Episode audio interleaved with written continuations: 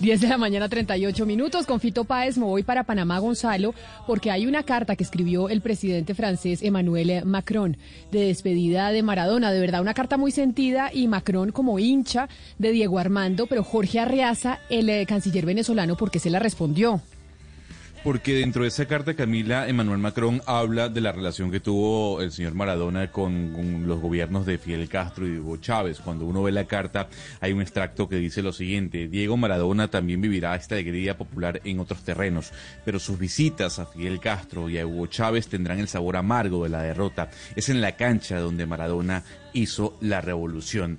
Y allí, a con ese extracto, con ese párrafo, le respondió el señor Jorge Arreaza a Emmanuel Macron diciendo, la única derrota es la de una clase política que tiembla ante el uniforme amarillo de los trabajadores. Y sí, ciertamente hay un debate en redes sociales, sobre todo con los venezolanos, en cuanto a la figura de Maradona sobre todo Camila por el apoyo que le daba el 10 a los gobiernos tanto de Hugo Chávez como de Nicolás Maduro.